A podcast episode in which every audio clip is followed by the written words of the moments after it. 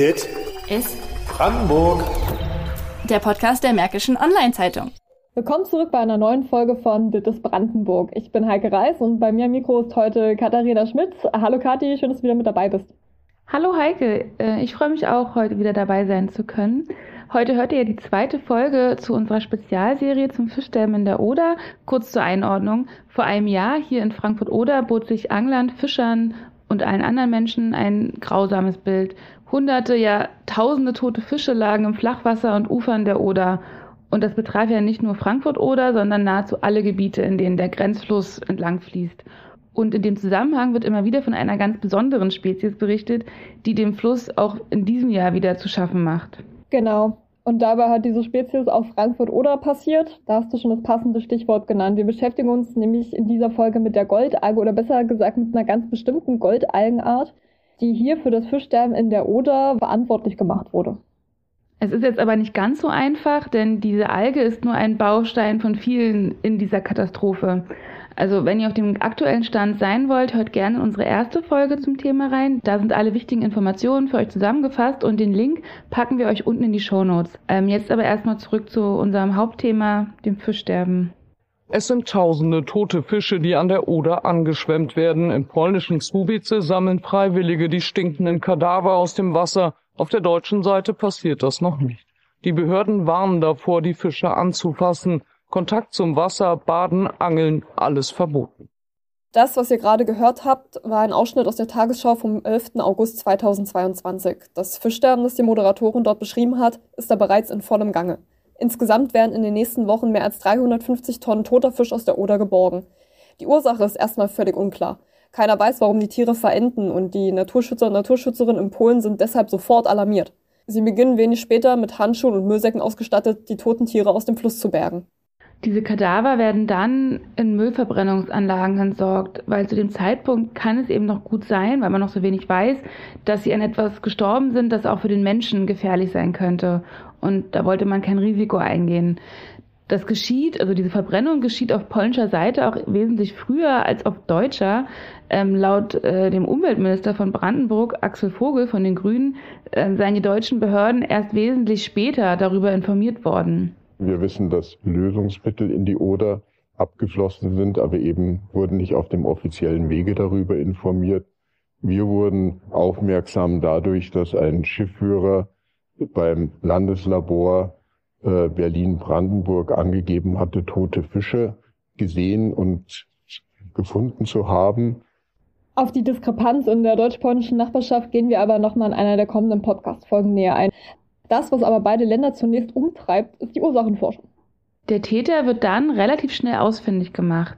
Die Goldalge, beziehungsweise eine bestimmte Goldalgenart, Prymnesium parvum. Über diesen Zungenbrecher werden wir heute noch öfter wahrscheinlich stolpern. Diese Goldalgenart kommt eigentlich hauptsächlich im Brackwasser vor, also in Küstengebieten, wo sich Salz und Süßwasser miteinander mischen. Und in die Oder ist die Alge aber auf eine andere Art und Weise gelangt. Dafür haben wir in Frankfurt-Oder nach Cottbus gefunkt und uns mit Dr. Dieter Lessmann getroffen.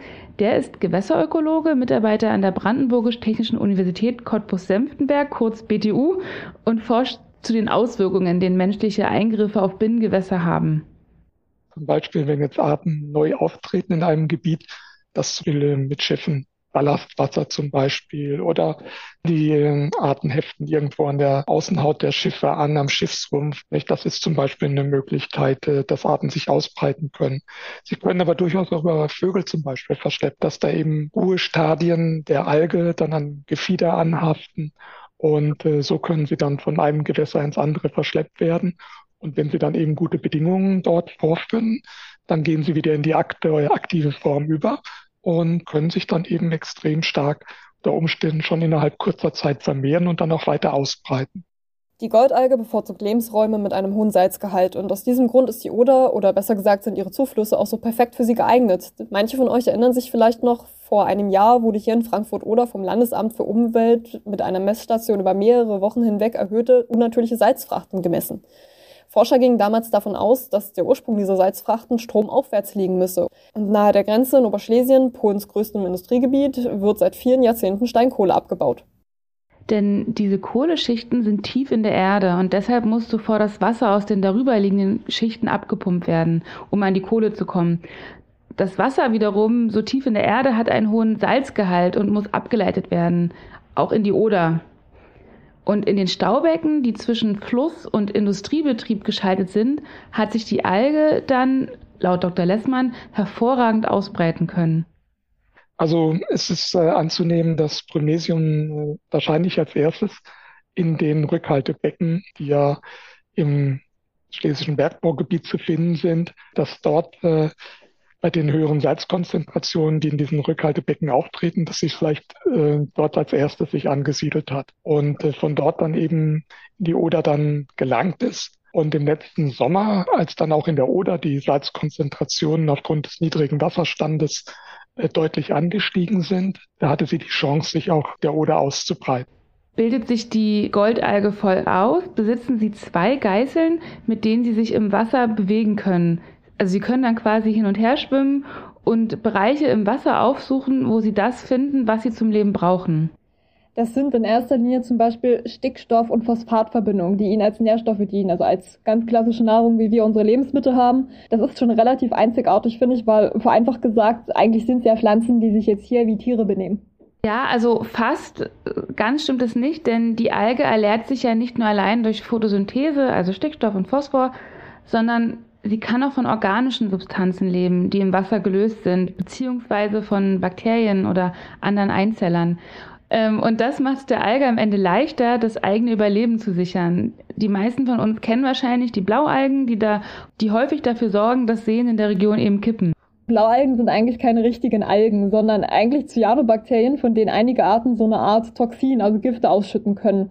So wie jetzt die Goldalge in unserem Fall in der Oder. Und Dr. Lessmann hat uns auch erklärt, wozu das Gift der Alge eigentlich dient und warum das Toxin dabei nicht nur für die Nahrungssuche wichtig ist. Ja, die Funktion dieses Giftes wird der Wissenschaft noch diskutiert. Es ist eben so, dass es äh, zum einen vielleicht dazu dienen kann, Beuteorganismen zu betäuben, mhm. um dann eben, wenn die Alge sich jetzt eben heterotroph ernährt, in dem Fall dann eben leichter dann eben an die Beute herankommt. Es ist aber auch genauso beobachtet worden, dass diese Gifte unter besonderen Stresssituationen von der Alge produziert werden, wenn zum Beispiel Nährstoffmangel im Gewässer auftritt, dass dann eben auch eine verstärkte Giftproduktion stattfindet. Für die Alge ist es also ein Mechanismus, um sich umgangssprachlich, sage ich jetzt mal, abzureagieren. Ich mache das auch ganz gerne, indem ich zum Beispiel zum Kickboxen gehe. Und Kathi, wie sieht das bei dir aus? Ich habe tatsächlich auch mal geboxt, äh, aber mittlerweile mache ich nur noch so Übungen auf der Matte und kann es aber bestätigen, dass äh, Abreagieren wichtig ist, um Stress äh, zu mildern. Äh, wir Menschen fühlen uns dann meistens ein bisschen gelassener, ruhiger. Unter welchen Bedingungen die Alge jetzt ihr Gift ausstößt, ist aber noch nicht ganz klar erforscht. Genau, da laufen die Studien noch zu und zum Großteil dient das Gift wohl dazu, Fische oder wirbellose Wasserbewohner, also zum Beispiel Muscheln, dort anzugreifen, wo sie besonders schlecht geschützt sind, also zum Beispiel an den Kiemen. Die Beute wird dadurch bewegungsunfähig, kann nicht mehr fliehen und das Toxin dringt dann über diese Stellen in den Körper ein und vergiftet nach und nach immer weitere Organe, bis das Tier dann schließlich verendet. Genügend Beute ist also zumindest einer der Gründe, warum sich die Alge in der Oder so gut ausbreiten konnte, denn da hat sie reichlich von. Genau, Algen sind immer die Nahrungsgrundlage für ein gesamtes Ökosystem. Also jede Alge hat ihre Nische. Die Goldalge fühlt sich, wie ja schon erwähnt, im Brackwasser wohl, bevorzugt aber auch eine höhere Salzkonzentration, die etwa jener, wie man sie im Meer misst, heranreicht. Und in Kombination mit den geringeren Durchflüssen durch Trockenperioden, höhere Salzkonzentration im Fluss, in der Oder jetzt in dem Fall, Wärme natürlich auch, die durch den Klimawandel immer weiter zunimmt. Ähm, höhere Allgemeintemperatur nimmt die Stoffwechselproduktion der Algen zu. Also das heißt, sie vermehren sich schneller. Es kommt zu einer Blüte und gleichzeitig gilt, je wärmer es ist, desto mehr Bakterien werden abgebaut. Diese Umstände, die dazu geführt haben, dass die Lebensbedingungen für die Alge so gut sind, haben aber mit Blick auf die Wärme nicht nur etwas mit dem Klimawandel zu tun, sondern es gibt auch eine andere Komponente, die wird nämlich vom Menschen beeinflusst, die Industrie.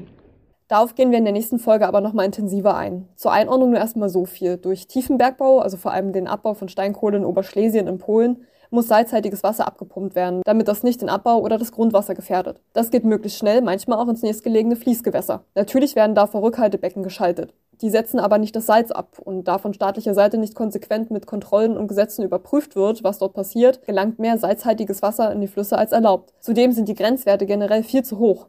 Das ist aber ein Problem, das keineswegs nur in Polen auftritt, sagt Dr. Lessmann. Also wir haben auch in Deutschland das Problem erhöhter Salzkonzentrationen durch unsere Salzbergwerke äh, in Thüringen, dass da eben die Werra und Weser durch erhöhte Salzkonzentrationen belastet sind. Aber da haben wir zum Glück, hatten wir bisher dort noch nicht das Problem, dass Promnesium dort aufgetreten ist. Und in der Oder war es ja jetzt im letzten Jahr auch das erste Mal der Fall. Aber es ist nicht auszuschließen, dass auch andere Gewässer, die eben salzbelastet sind, vielleicht dieses Problem, das wir im letzten Jahr der Oder gesehen haben, vielleicht auch nochmal irgendwann zu spüren bekommen. Wir haben ihn bei der Gelegenheit auch gleich gefragt, ob die Goldalgenblüte auch ein Problem für andere Flüsse in Brandenburg wie die Spree werden könnte. Also Salzbelastungen haben wir jetzt hier im Spree-Einzugsgebiet, äh, soweit ich das weiß, eben nicht äh, vorliegen. Das ist ja vor allen Dingen das Natriumchlorid, das normale Speisesalz, das dort in der Oder diese hohen Salzkonzentrationen verursacht. Wir haben ja hier eher das Problem erhöhter Sulfatkonzentrationen, also Calciumsulfat. Aber das äh, ist in Calciumsulfat ist jetzt nicht äh, ein Salz, das jetzt äh, wo jetzt Promnesium parvum äh, darauf reagieren würde oder dass dass ihr zugutekommen würde, dass sie sich vermehren kann. Also von daher sehe ich jetzt hier für Spreeeinzugsgebiet äh, keine Gefahr einer Ausbreitung der, der Alge hier. Das klingt also erstmal nach einem Stück Entwarnung, aber das Thema ist trotzdem nicht vom Tisch, denn das Toxin hat etwa die Hälfte des Fischbestandes der gesamten Oder dezimiert. Zwar ist das Gift eher auf Fische ausgelegt als auf Wirbeltiere oder Menschen, und zudem haben Forscher festgestellt, dass Vögel, die die toten Fische gegessen haben, nicht zu Schaden gekommen sind. Aber restlos geklärt ist der Sachverhalt noch nicht. Übrigens ein kleiner lokaler Einschub. Äh, hier in Frankfurt-Oder wurde im Juli eine neue Messstation in Betrieb genommen. Mit dieser sollen giftige Stoffe in der Oder noch früher erkannt werden. Wie funktioniert das denn? Also bei dieser Messstation handelt es sich um ein sogenanntes Daphnien-Toximeter. Und dieses will Änderungen im Schwimmverhalten von Daphnien, das sind Wasserflöhe, beobachten. Die Wasserflöhe reagieren nämlich auf toxische Stoffe. Bislang gab es so einen Daphnien-Toximeter nur in Hohenwutzen in Märkisch-Oderland. Und mit der zweiten Messstation jetzt hier in Frankfurt-Oder sollen Aussagen zu möglichen Giften schon einen Tag früher möglich sein. Aber nicht nur das ist eine Frage, die die Wissenschaft und die Politik umtreibt, sondern natürlich auch, wie man die Algenblüte bekämpfen kann, ohne dem Ökosystem noch mehr zu schaden als ohnehin schon. Der Umweltwissenschaftler Sebastian Sklarek von der Polnischen Akademie der Wissenschaften in Lodz hat uns in dem Zusammenhang auch nochmal darauf aufmerksam gemacht, dass es wichtig ist, dabei den richtigen Faktor in den Blick zu nehmen.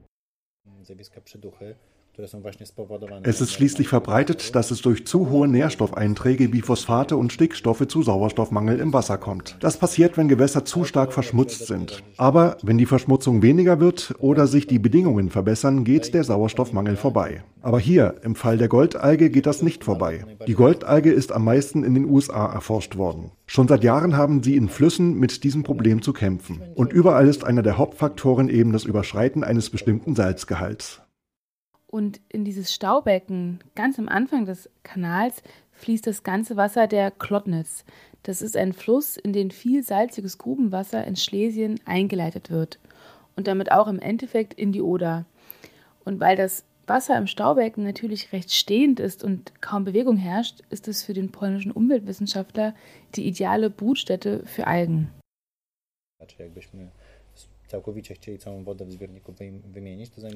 Wenn man das Wasser in diesem Staubecken komplett austauschen wollte, dann dauert es 180 Tage, bis es einmal komplett durchgeflossen ist. 180 Tage. So groß ist das Staubecken. So langsam ist dort der Wasseraustausch. Wenn ich Forschung dazu betreiben würde, dann würde ich mir genau einen solchen Inkubator aussuchen und sich die Algen dort vermehren lassen. Damit geht es jetzt in erster Linie darum, wie kann das Wasser so verändert werden, dass weniger Salz hineingelangt. Also jetzt mal abgesehen von den erforderlichen Entsalzungsanlagen und den strengeren Kontrollen durch den Staat, wurde in den USA auch versucht, die betreffenden Gewässer mit Wasserstoffperoxid zu behandeln. Dr. Lessmann von der BTU plädiert dagegen dafür, die Oder und die sie umgebenden Auenlandschaften als Gesamtheit zu verstehen, um die Folgen richtig einschätzen zu können, die eine bestimmte Methode für die Oder haben kann. Und Chemikalien sind dabei das Letzte, was laut Dr. Lessmann Erfolg verspricht. Ja, also bei den Massen, die im letzten Jahr ausgetreten sind, halte ich das für ziemlich aussichtslos, zumal wir ja auch da ein Flusssystem haben. Äh, hätten wir jetzt einen See, da könnte man natürlich Maßnahmen überlegen, die Alge durch bestimmte, durch eine bestimmte chemische Behandlung sozusagen auszufällen, äh, sie auch abzutöten, dass sie dann zum Gewässergrund sinkt. Aber man muss dann natürlich auch wieder darauf achten, dass man nicht irgendwelche Kollateralschäden erzeugt und möglicherweise dann der Schaden nachher größer ist als äh, ja das, was äh, die Goldalge dort nun an Schaden verursacht. Ne? Ähm, insofern halte ich das für sehr riskant, da jetzt äh, durch äh, chemische Behandlungsmaßnahmen zu, zu versuchen, der Alge beizukommen. Stattdessen sei es wichtig, das gesamte Ökosystem mit einzubeziehen. Das kann zum Beispiel gelingen, indem die Auenlandschaften, die sich rundherum um die Oder befinden, langsam aber dauerhaft renaturiert werden und in dem Vorhaben wie dem Ausbau der Oder, der uns ja auch äh, beschäftigt schon seit über einem Jahr, mit sehr viel Sorgfalt vonstatten gehen und sich dabei eben auch die Frage gestellt werden muss, was mehr wiegt, der wirtschaftliche Nutzen oder die intakte Umwelt. Dieter Lessmann hat es so ausgedrückt. Letztendlich ist es aber richtig, äh, dass Promesium pavum äh, in der Oder sich so stark ausbreiten konnte, hat natürlich anthropogene Ursachen.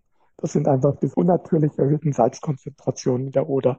Das ist völlig richtig. Ne? Aber es ist immer so, dass auch natürlicherweise dazu kommen kann, dass äh, bestimmte Arten, zum Beispiel wenn jetzt eben durch Klimaveränderungen sich die Umweltbedingungen ändern, auch natürlicherweise es zu Veränderungen in den Ökosystemen kommen kann, nicht, äh, dass dort auch dann Effekte auftreten können, äh, die eben verheerend für andere Arten sein können. Nicht? Aber das ist jetzt eben hier in der Oder, ist es eben sehr eindeutig, dass das wirklich äh, durch menschliche Einflüsse äh, bedingt ist. Zusammenfassend lässt sich damit vor allem eins sagen. Die Täterin ist nicht die Goldalge oder die Goldalgenart Promnesium parvum. Also klar, es gibt in der Natur Schwankungen, bei denen ein gewisser mehr oder weniger von einer Algenblüte betroffen sein kann. Aber am Ende liegt der Hauptgrund für das Fischsterben in der Oder in den Eingriffen des Menschen in die Natur. Salzeinleitung aber eben auch ein hoher Nährstoffgehalt, ein geringer Wasserstand, eine niedrige Fließgeschwindigkeit. All diese Punkte schaffen einen Lebensraum, in dem sich die Goldalgenart gut vermehren kann. Wir haben ja die Rolle des Steinkohlebergbaus schon angesprochen und in der nächsten Folge von Dittes Brandenburg zum Fischsterben werden wir uns noch näher damit auseinandersetzen und schauen, wo genau diese Einleitungen eigentlich herkommen. Das wird auch der polnische Journalist Bartek Sabela von der anderen Seite der Oder zeigen. Er hat dazu recherchiert und ist tief in die Materie vorgedrungen. Unsere Kollegin Nancy Waldmann, die ihr ja schon aus der ersten Folge kennt, hat ihn dazu befragt. Die beiden haben auch zum Teil zusammen recherchiert dazu und in der nächsten Folge wollen wir dann auch mit einigen Vorurteilen aufräumen. Gleichzeitig gucken wir aber auch auf die deutsche Seite, wie das hier geregelt ist und was es hier auch in Brandenburg für Verstöße gab und sind dann auch vor Ort beim Klärwerk in Frankfurt-Oder, mit dem sich Nancy sehr intensiv beschäftigt hat. Und da wollen wir auch versuchen, mit manchen Vorurteilen aufzuräumen. Die Aussage, dass Umweltverbrechen allein auf polnischer Seite passieren, ist natürlich vollkommener Quatsch. Auch Deutschland hat, was das angeht, alles andere als eine weiße Weste, aber dazu in der Folge nächste Woche mehr. Und damit sind wir am Ende der heutigen Folge. Weiterführende Artikel zum Thema haben wir euch wie immer in den Shownotes verlinkt. Und wenn ihr auf dem Laufenden bleiben wollt, abonniert uns gerne bei Twitter unter Mods Podcast. Fragen, Anmerkungen oder Kritik könnt ihr uns natürlich wie immer gerne an podcast.mods.de schicken. Vielen, vielen Dank, dass ihr wieder bis hierhin zugehört habt. Ich hoffe, wir hören uns in der nächsten Episode wieder. Bis dahin. Bis dahin, macht's gut. Dit ist Brandenburg. Der Podcast der Märkischen Online-Zeitung.